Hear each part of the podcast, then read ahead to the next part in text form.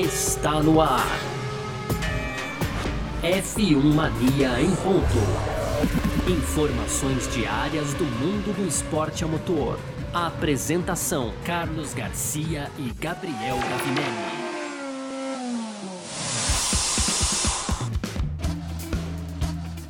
É isso, valeu demais pela sua presença, valeu você que tá junto com a gente por aqui, tá no ar, hein? Mais uma edição do nosso podcast F1 Mania em ponto, de segunda a sexta aqui, sempre trazendo um pouco do que tá rolando no mundo do esporte a motor, conteúdo do site f1mania.net, entra lá também para ficar ligado em tudo que tá rolando, tá certo? No automobilismo aí, sempre muita novidade, 24 horas por dia, muita coisa lá, então entra, tá certo?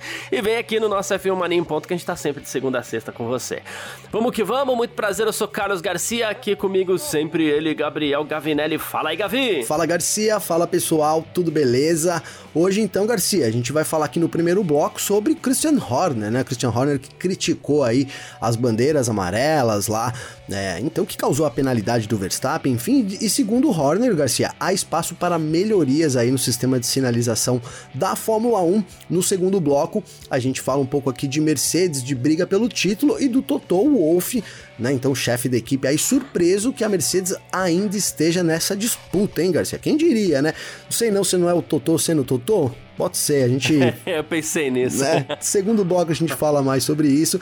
E aí, para fechar, Aquelas rapidinhas, Garcia. Então tem a FIA aí é, aprovando a asa traseira da Mercedes, né? Tem também o Bottas falando sobre é, uma diferença de desempenho para o Hamilton no Qatar. Tem o Prost exaltando aí a, a, o pódio, né? Do Alonso, não poupou elogios aí para o espanhol. E para fechar, então, a, a, Fórmula E lança a Unplugged Series, Garcia, né? Que conta um pouco sobre os bastidores aí da categoria, um pouco parecido com o Drive to Survive. Vai ser aí as nossas rapidinhas de hoje, viu, Garcia? Perfeito, é sobre tudo isso então que a gente vai falar nessa edição de hoje, hoje terça-feira, dia 23 de novembro de 2021. Podcast F1 Mania em ponto, tá no ar. Podcast F1 Mania em ponto.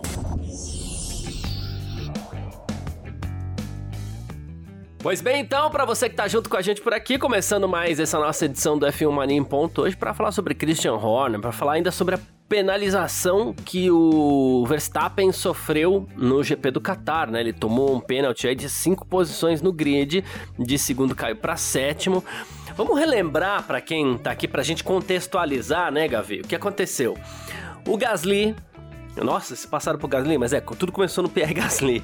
Ele escapou da pista, passou pelaquela zebra alta que tem ali no, no numa das últimas curvas ali do na saída de uma das últimas curvas da, da pista de Losail, quebrou seu bico, escapou, furou pneu, aquela coisa toda e aí bandeiras amarelas foram agitadas, isso na qualificação. O Verstappen vinha em volta rápida.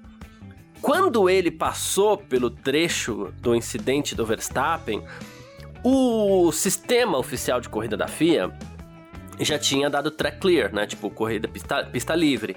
Uh, e a bandeira amarela que aparece no painel do piloto também já tinha apagado. Bem como uh, a sinalização eletrônica de bandeira amarela ali naquele trecho também já havia sido apagada. Porém, dois fiscais, ou um fiscal na verdade, ele continuou acenando bandeiras amarelas duplas e o Verstappen passou por esse é, posto acelerando, tanto é que ele melhorou seu tempo de volta, né? Ok, o Christian Horner depois chamou esse fiscal de desonesto, papelão do Christian Horner tal. Depois pediu desculpas, se propôs a fazer parte lá, fazer o cursinho de comissários o, mês, o ano que vem e tal, né? Mas mesmo pedindo desculpas, ele continua insatisfeito com tudo que aconteceu. Tá? É, ele falou o seguinte aqui: é, a bandeira amarela estava de acordo e a penalidade estava de acordo com o código esportivo, né? Porém, há muitas lições a serem aprendidas com essa qualificação. Basicamente o que a gente falou ontem, né, Gabi? Sim. Que a gente foi a favor da punição, mas que o sistema ali precisa melhorar um pouquinho. E ele falou assim: como líder de uma equipe de, de, uma equipe de corrida, você aprende com cada evento. Acho que sem dúvida a FIA vai adotar essa metodologia também de aprender, né? Ele falou assim: você sempre pode aprender e sempre pode melhorar, né? Uh, e aí ele tá incomodado com isso. Ele falou assim: acho que já vimos outras equipes expressando visualmente seu descontentamento com a FIA em corridas tão recentes, inclusive no Brasil, né? Ele se referindo aí dando uma provocadinha no Wolf, né? Ele falou assim: a gente sempre vai ficar frustrado, obviamente, quando há uma competição acirrada e as regras podem ter impactos enormes, como a gente viu com a penalidade do grid. O que acontece é, Uh, o sistema como um todo, ele é meio confuso mesmo, né, Gavi? Então, Garcia, ele é confuso, porque no caso aí, é, ele, é, ele, eles se complementam, né? A, a, bandeira se complementa, a direção de prova, e, e não necessariamente você tem que ter todas ao mesmo tempo é, para que seja considerada uma bandeira amarela. Né? Então foi por isso que o Verstappen teria que ter diminuído a, a velocidade, né? Mesmo a direção de prova ali não ter é, não ter aplicado a bandeira amarela no momento, não ter avisado as equipes, né? O controle de corrida, Garcia. O fiscal, ele no local ali, é, digamos que ele é ele que reina ali, Garcia. E ele estava dentro das normas, até a FIA é, depois é, sugeriu aí que realmente o fiscal é, seguiu o código esportivo aí internacional da FIA para poder mostrar as bandeiras, né? Não foi que ele inventou da cabeça dele aquela bandeira, né? o que causa ainda mais estranheza, né, Garcia? Porque se o fiscal então estava dentro das normas da FIA e assinou corretamente, é, Você sabe onde verdade, eu vou chegar. Então quer dizer que a, que a a FIA, né, os diretores de prova estão em desacordo. Basicamente isso, né, Garcia? Cara, é lamentável porque tinha, é um assunto que a gente até elogiou aqui, dizendo, olha, enfim, eles colocam, é, a gente teve uma diretriz aí, do, assinada pelo Michael Masi, estabelecendo que as voltas seriam canceladas sob bandeiras amarelas duplas, né, Garcia? E, e, e, assim, só que aí você tem uma bandeira amarela dupla, uma situação dessa, e a direção de prova não, não apresenta essa bandeira, né? É, de novo, cara, Pra que você. E nem cancela as voltas. E nem cancela né? as voltas, né? Então, pra que você lança uma diretriz falando disso, né? Essa é a pergunta, né? São duas, na verdade, né? Se o fiscal está em acordo, a FIA está em desacordo, e a segunda, Garcia, pra que lança uma diretriz se você não vai cumprir ela lá na frente, Garcia? Exato, cara. É isso daí, na verdade, no fim das contas, foi o que mais me incomodou. Porque assim, a, a promessa do Masi é: quando tiver uma bandeira amarela dupla, todos os pilotos que estiverem em atividade na pista vão ter suas voltas canceladas serão avisados, inclusive. Eu não sei se a FIA não estava esperando é, que isso fosse acontecer, se pegou alguém de super. Eu não sei o que aconteceu. Né, mas eu sei que faltou essa comunicação, porque o que acontece? Vamos supor que o Verstappen vem numa volta rápida Tô falando no caso exclusivo do Verstappen porque tá disputando o título, tá? É, o Verstappen vem lá numa volta rápida e aí a ah, bandeira amarela dupla, todas as voltas estão anuladas. A equipe vai avisar o Verstappen o painel do rádio, qualquer coisa, ele vai ter um aviso, ele vai desacelerar. Mas não, ele ficou exposto à punição, porque ele não recebeu esse tipo de aviso. E quando a gente fala ali do track clear, tal, da sinalização de, de pista, o que acontece? Uh, Chegou-se à conclusão com o tempo que é muito difícil para o piloto ver o fiscal com a bandeira amarela. Né? Então o que, que eles é, fizeram? A luz no painel e também a sinalização de pista. Né? Sim. Por quê? Porque é mais fácil para o piloto ver. E realmente é muito mais fácil. Quando a gente vê nas onboards, assim, aquela sinalização de pista, ela é grita na câmera, né? Porém, uh, se o piloto tem tudo isso à disposição, principalmente imaginando numa cena de eventual perigo, né? Por que, que o piloto, quando ele tem a sinalização, ele vai ficar ainda procurando o fiscal com bandeira amarela? Isso coloca o piloto, e acho que todos eles, numa situação de comodidade. Né? Sim. Porque a sinalização sempre vem, aí se a sinalização não vem e tem um fiscal lá com a bandeira amarela agitada, ele não olhou, ele não viu, porque ele se acomodou nessa situação, né? É, ok, ele tem que ser punido, mas então seria mais interessante tirar todo esse auxílio. E de novo, ninguém tá questionando a punição do Verstappen, que ele foi justamente punido, tá? Mas assim, a questão, na minha visão, seria tirar todo esse auxílio, porque mais do que um auxílio, ele passa a ser uma confusão para o piloto. Então tira o auxílio e bota o piloto para procurar fiscal com bandeira mesmo, passar pelo posto ali, educar a visão periférica dele para sempre ver o fiscal agitando bandeira ou não. Então, Garcia. Né? Então, porque ele passa a ser exposto ao erro. Bottas também foi punido, Sim. vamos lembrar aqui, né? Sim, não, o que eu ia dizer, cara, é que isso, é, esses sistemas de luzes aí, ele vai muito a favor da segurança, né, cara? Porque você tem às vezes. É, é, meu, é, eu estive lá em Interlagos, né, Garcia? Então tá fresco na minha mente aqui também, cara. É, eles passam com uma velocidade sobre os postos ali, os postos de comando, etc. Que, cara, é bizarro você imaginar que o cara consegue ver. Eu até fiquei, assim, olhando, tava lá, né, sozinho, olhando o pessoal, os plaqueiros, né, Garcia? Não sei se é assim que eles são chamados, mas que ficam ali o tempo todo, eles ficam com um monitorzinho do lado da cabine ali no uhum. box, Garcia, e eles ficam o tempo todo colocando lá o tempo de diferença pro piloto da frente, né? Cara, mas os pilotos passam ali a 300 por hora. É impossível ver aquele tempo, cara. É, é, é mais uma. Eu, e aí eu fiquei pensando, é mais uma tradição da Fórmula 1, tá? Creio eu, Garcia. De manter ali os plaqueiros e bota as placas, os pilotos não vêm, mas a torcida que tá ali na frente vê, né? E aí você mantém também os fiscais nos postos de comando ali, porque também faz parte da tradição. Então apresenta a bandeira, mas os pilotos hoje, eles estão muito focados no, no sistema do, das luzes, das luzes do painel, porque ele foi criado justamente para manter a atenção deles na pista e trazer mais segurança. Então, e a gente achou é, ótimo, é isso, né? cara achamos ótimos, né? Então, é, é, foi, foi realmente ótimo quando isso surgiu.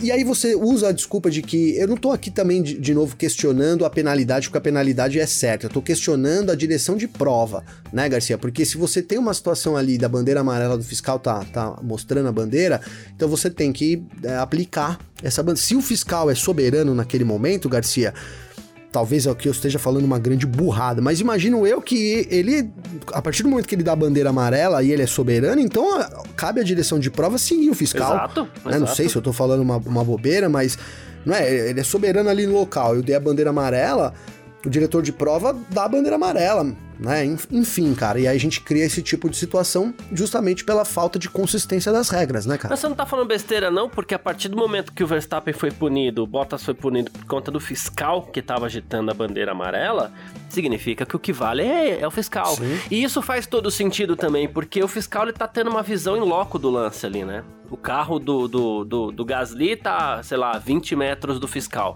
né? Tô chutando o número aqui, tá?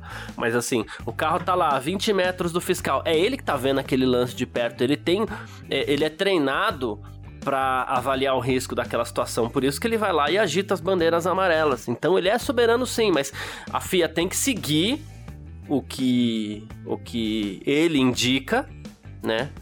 Uh, ou então tirar esses auxílios, porque senão passa a ser inclusive mais, mais perigoso. Porque a gente fala em segurança do auxílio, mas vamos supor que o carro tivesse. Uh, o carro do Gasly tivesse no meio da pista.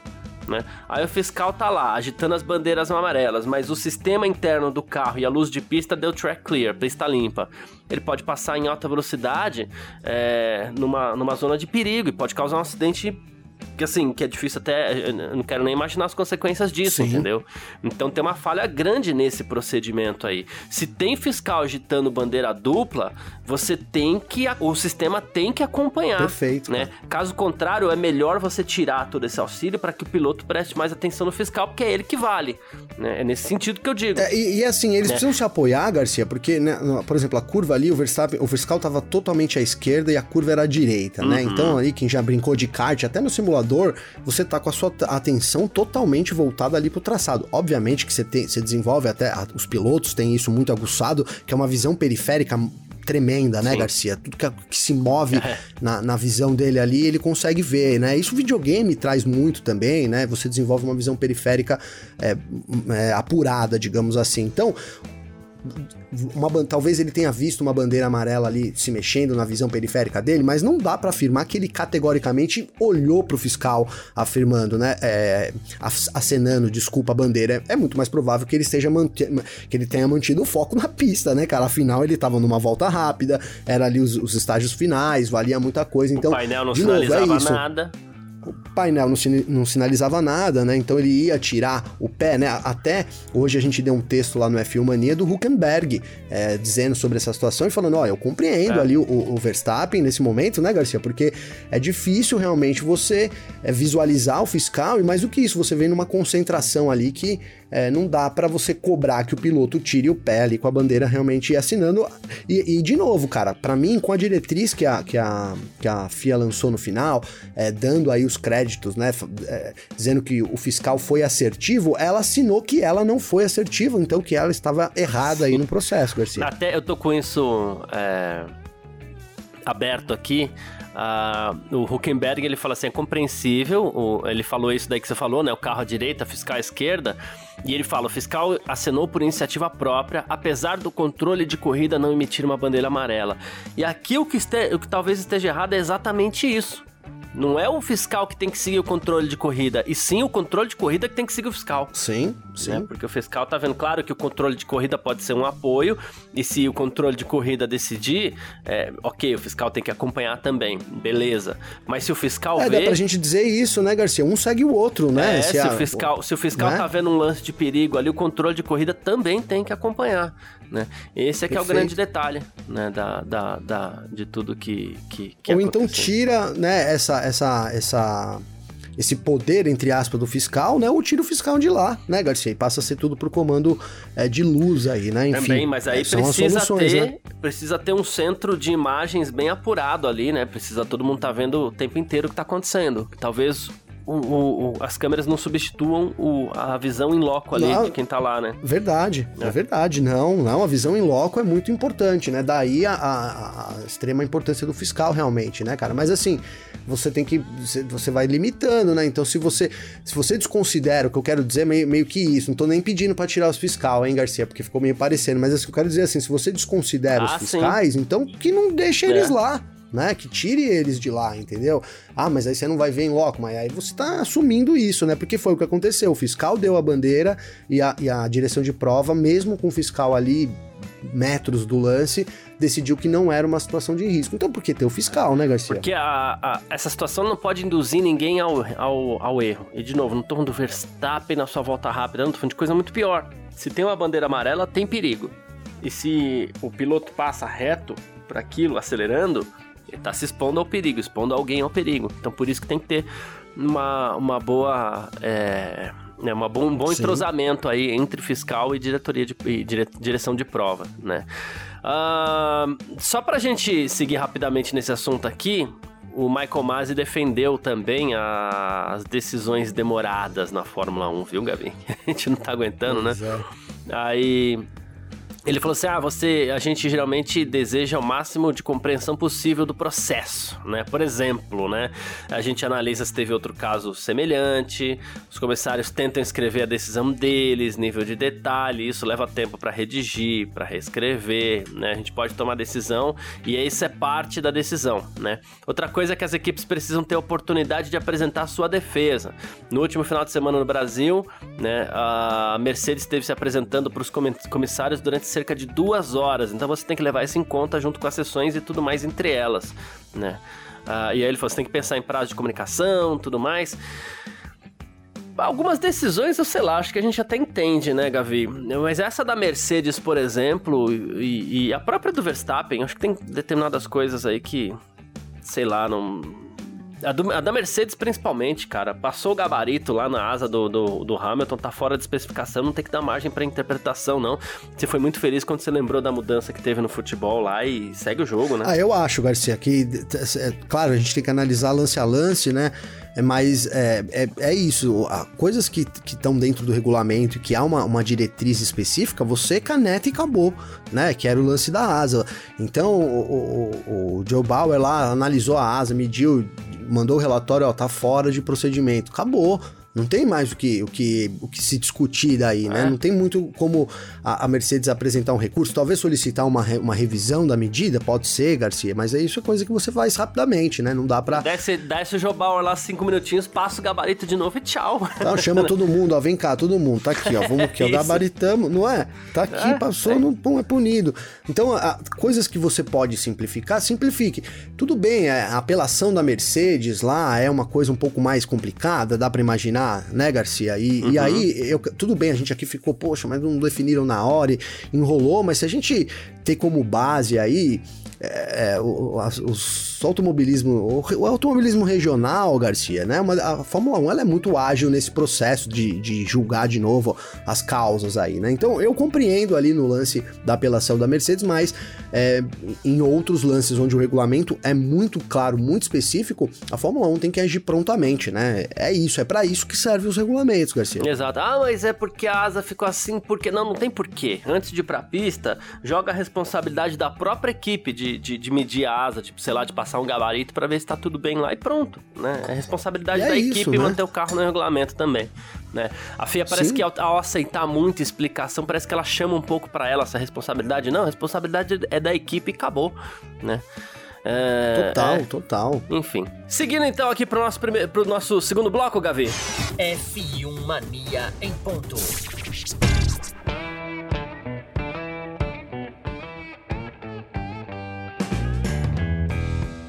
Seguindo então para o nosso segundo bloco aqui do nosso F1 Mania em ponto dessa terça-feira para falar agora de Mercedes, viu, Gavi?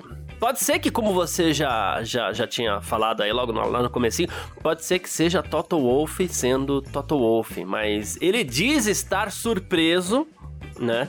Ah, com o fato da Mercedes ainda tá brigando pelo título, né? Ele falou assim: olha, a gente tem um bom ritmo com o carro, a gente foi muito rápido no fim de semana passada, né?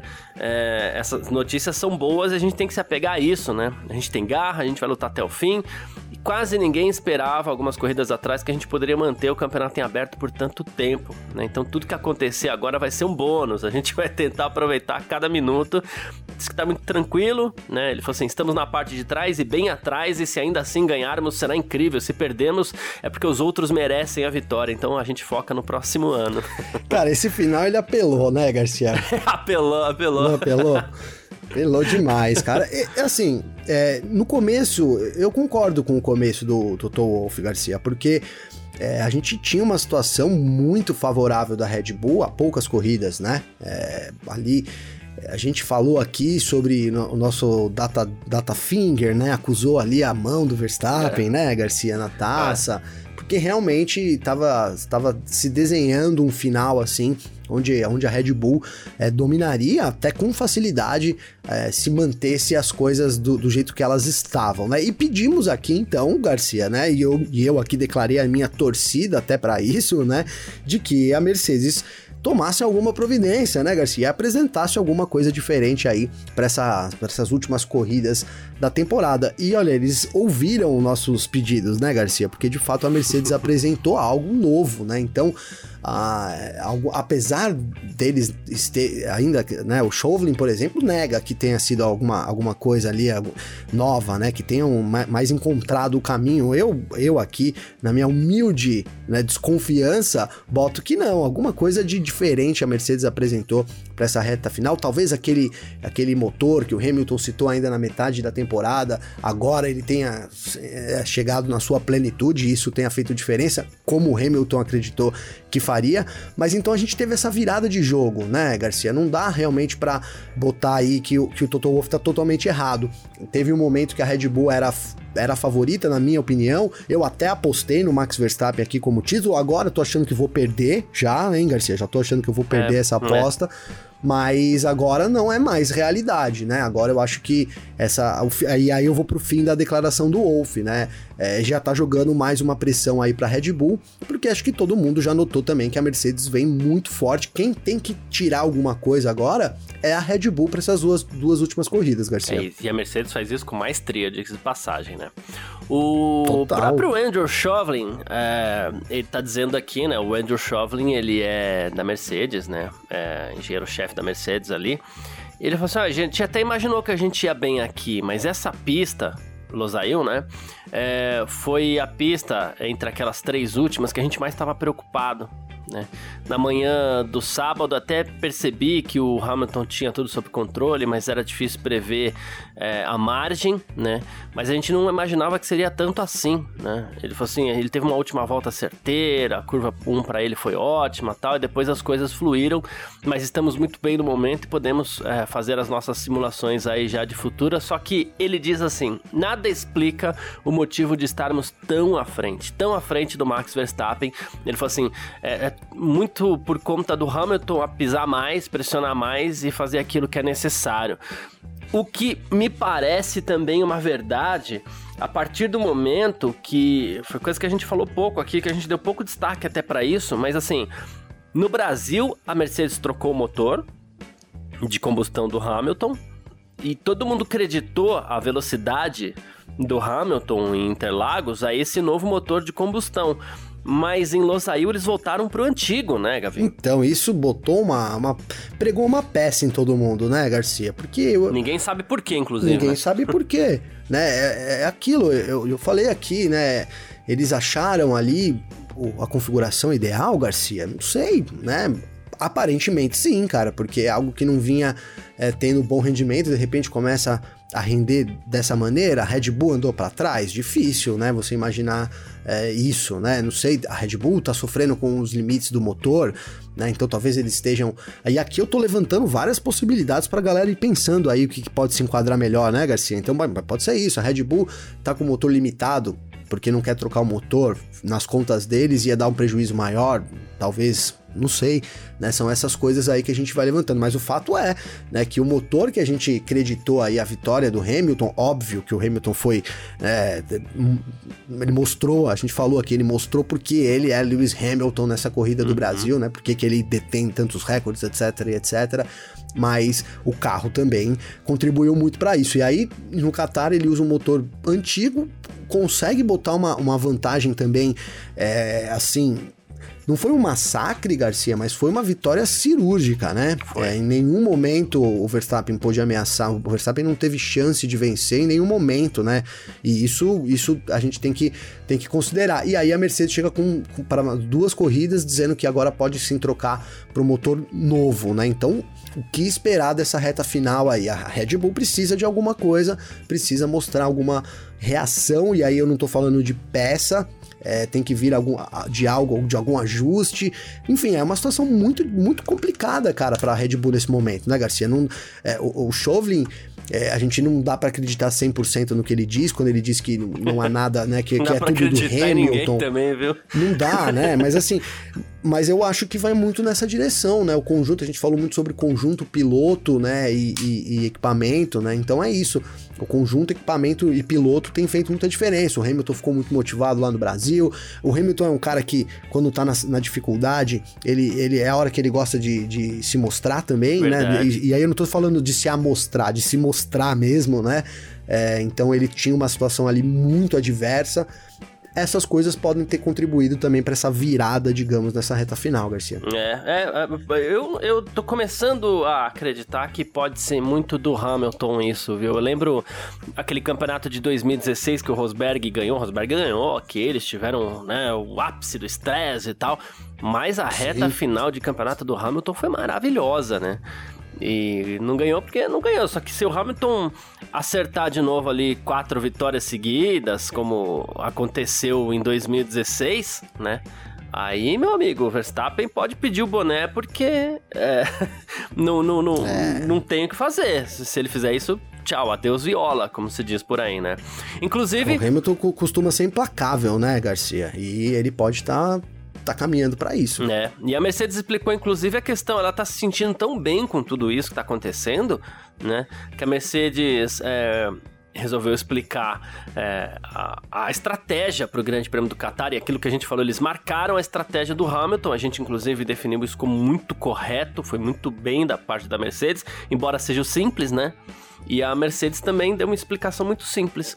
É, não havia motivos para se fazer nada diferente. Estávamos felizes com duas paradas porque minimizava os riscos de exigir mais demais dos pneus. Ponto, acabou, já era isso, deixa pra lá.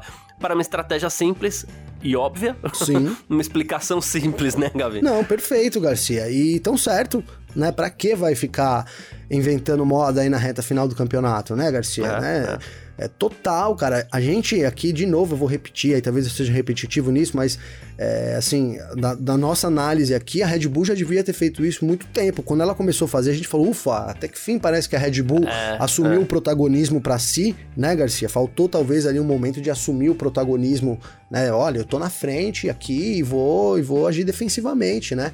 Que, que foi a estratégia do Hamilton. O Hamilton teve uma estratégia defensiva, né? E aí, com a vantagem que ele tinha na pista, ali os 3, 4 segundos que abriu mais, mas ela, né, esses 4 segundos que ele mantinha ali, impossibilitaram a Red Bull de tentar qualquer outra coisa, né, cara? Então, de novo, né, eles foram minados aí, mesmo uhum. que é, não foi uma, uma, vantagem tão absurda, até foi grande no final, porque o Verstappen parou e tudo, colocou pneu novo, né, Garcia uhum. e tal, mas é, não era isso que, que a corrida estava tava mostrando, mas mesmo assim a, a vitória é uma vitória em, em todos os aspectos cirúrgica que, que balança a Red Bull, não tenha dúvida, Garcia. Boa, é isso, vamos lá. É, para é, aqueles que, que, como a gente, estão tentando equilibrar as coisas aqui, falamos de Horner e Toto Wolff, senão os dois vão ficar bicudinhos aí com a gente também, né? o jeito que eles andam. então falamos dos dois aqui no nosso F1 Marinho Ponto dessa terça-feira. A gente parte para o nosso terceiro bloco. F1 Mania em ponto. Terceiro bloco do nosso F1 Mania em ponto nessa terça-feira aqui, então. E olha só, é, a gente vai partir para as nossas rapidinhas de sempre por aqui, como a gente sempre faz. E o jornalista alemão Andreas Haupt, da Automotorsport, é, Gavi, ouviu da Mercedes que eles estavam extremamente satisfeitos com o resultado que a FIA já teria feito na asa traseira do carro é, da Mercedes, né? Então, assim, segundo o Haupt, a Mercedes afirmou que a sua asa traseira é sólida como uma rocha. Isso ele colocou no Twitter aí, é, dando a entender que a Mercedes não deve ter problema com isso daqui até o fim da temporada, né? Sim, Garcia, vamos lembrar lá que o Adrian Newey e sua equipe prepararam um dossiê né, falando sobre a traseira da Mercedes, apresentaram a, aos comissários ali.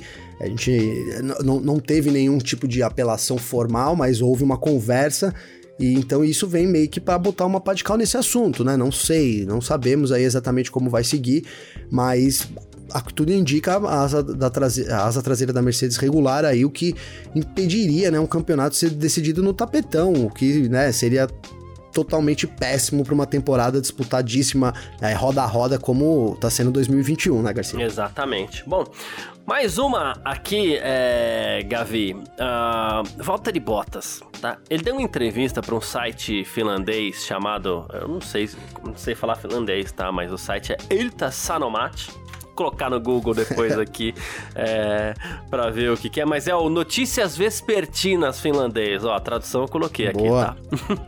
mas enfim.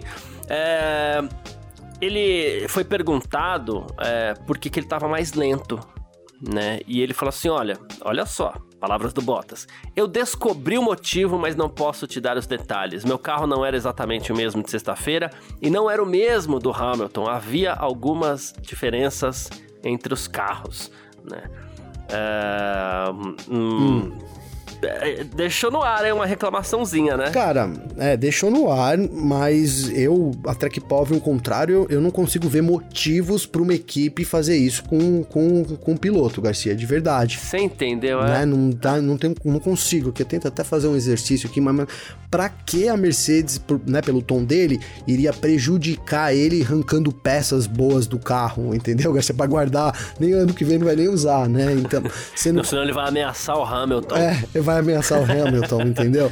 Sendo que tá num campeonato de, de, construtores aí que viu a vantagem ser diminuída agora para 5 pontos, né? O Verstappen largava na frente, na frente, o Bottas largava na frente do Verstappen, poderia arrancar bons pontos ali é, uhum. do, do, do, holandês, e aí a equipe vai lá deliberadamente e, e tira peças do carro para que ele vá mal. Não acredito nisso, Garcia. é difícil de acreditar, É difícil. Né? E aí depois da bronca do chefe, ele começa a andar bem, né? Então, o aí... chefe foi lá e pelo rádio colocou as peças de volta, é, né? Ele deu a bronca e aumentou ali o, o potenciômetro ali. Agora vai, é. vai, volta. Não é isso, né, Garcia? Ai, meu Deus, a gente fala porque, enfim. A gente fala o que a gente quer, né? Acredita quem quer também, não é, Garcia? Sim, sim, sem dúvida. Provavelmente o pessoal que lê lá o Notícias Vespertinas finlandês. É... Falou, aí tá aí explicação, hein? É, você viu? É isso. Tomara que não façam isso. Tomara que não façam isso ano que vem na Alfa Romeo. Senão, imagina. olha. imagina, imagina, né? Agora já falando do Bottas. Imagina ano que vem chega o Zul aí pagando, não sei o que, não sei o que lá, e bota o, bolsa, o Bottas no bolso, Garcia. Pelo amor de Ele vai culpar o carro, né? O Fred Vassan vai, vai. vai ficar com a orelha vermelha. Não posso dar detalhes sobre isso, ele vai falar. É. Depois ele vai lançar um ah, livro, né? O livro dos detalhes da Mercedes. Aí vai lá, vai estar tá dizendo aí qual foram os componentes que ele trocou. Já preparem. Entrevistas pelos próximos anos. Aí, não, não, não. Essa aqui eu vou deixar pro livro. Essa aqui eu vou deixar. É, é. Você compre o meu livro, que lá eu vou falar que peça que eles trocaram. Não Muito sei. bom. Bom, Alan Prost, autoridade, né, Gavinho? Pô, quatro títulos Pô. aí, viveu uma fase incrível da Fórmula 1 e tal. E ele comemorou demais o pódio do Fernando Alonso. O Prost, ele tá lá, ele é um dos conselheiros da, da Alpine, inclusive. Ele é o Helmut Marko da Alpine. É isso. né? E, e assim, ele exaltou, mas ele falou tão bem do Alonso, ele falou assim, olha, a visão geral que o Alonso tem da corrida é incrível.